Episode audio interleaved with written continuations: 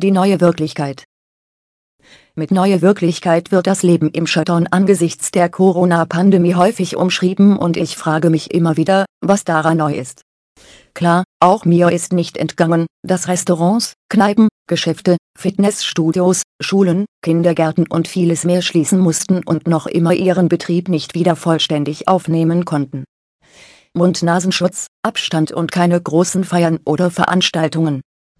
Ja, all dies ist mir bekannt und halte ich ein, dennoch bleibt für mich die Frage, was daran so wirklich neu ist. Ich glaube, für viele Menschen mit Beeinträchtigungen ist dies so neu nicht wirklich. Ich behaupte, dass dies für viele Menschen unter uns schon lange Lebenswirklichkeit ist und hoffe, dass diese Pandemie vielleicht auch eine Chance sein könnte, das Thema Inklusion neu zu kommunizieren. Ups, Pandemie, Inklusion, vermutlich haben einige den Beitrag jetzt schon weggeklickt. Weder ein Virus noch Inklusion sind für viele Menschen sexy Themen oder versprechen einen lockerflockigen Beitrag. Dennoch hoffe ich, dass du neugierig genug bist, um weiterzulesen. Wie in all meinen anderen Beiträgen geht es mir nicht um einen Fingerzeig auf andere. Ich berichte aus meinem Leben, über meine Gedanken. Mir ist durchaus bewusst, dass es auch viele Menschen gibt, die die Wochen des Schudowens ganz anders erleben und damit weniger gut zurechtkommen. Psychische Beeinträchtigungen, familiäre Probleme oder existenzielle Sorgen, Gründe gibt es genug. Kommen wir nun aber zu meiner Wirklichkeit und dazu, was es aus meiner Sicht mit Inklusion zu tun hat bzw. haben könnte. Meine alte neue Wirklichkeit. Die Wirklichkeit ändert sich derzeit wöchentlich. Inzwischen erfahren wir nach und nach Lockerungen und ich höre das befreite Aufatmen vieler Mitmenschen. Ich empfinde es hingegen nicht als befreiend.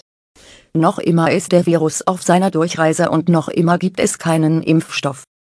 Die Bilder aus unseren Nachbarländern Italien und Frankreich sind in meinem Kopf noch immer so präsent, dass jeglicher Wunsch nach Kino- oder Kneipenbesuchen im Keim erstickt.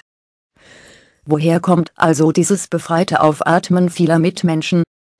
Auch sie haben die Bilder gesehen, auch sie haben Familie und Freunde, denen sie sicher nichts Böses wünschen. Vielleicht steckt ein Teil der Antwort in dieser Aussage, weil sie es können.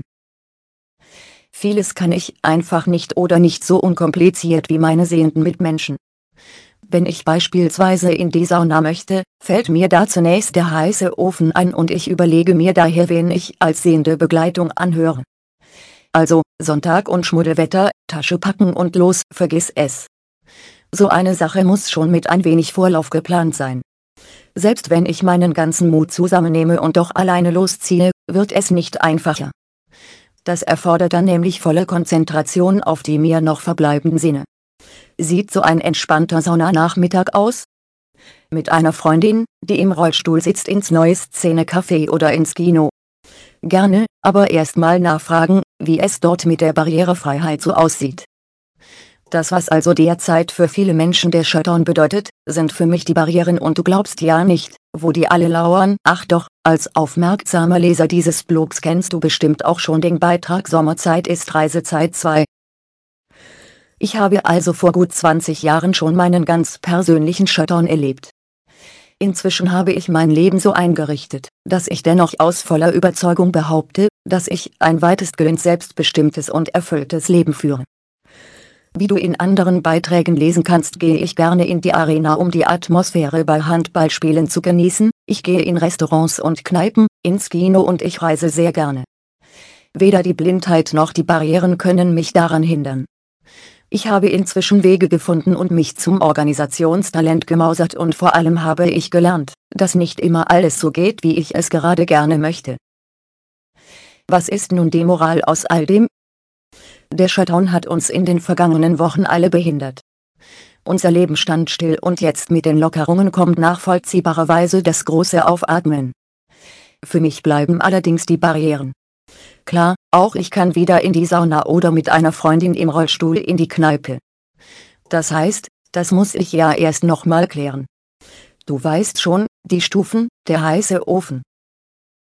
Ich behaupte also, das was ein Impfstoff gegen den Virus für uns derzeit bedeutet, bedeutet Inklusion für Menschen mit Beeinträchtigungen, ältere Menschen, Familien mit Kinderwagen, Reisende mit schwerem Gepäck, letztlich für uns alle.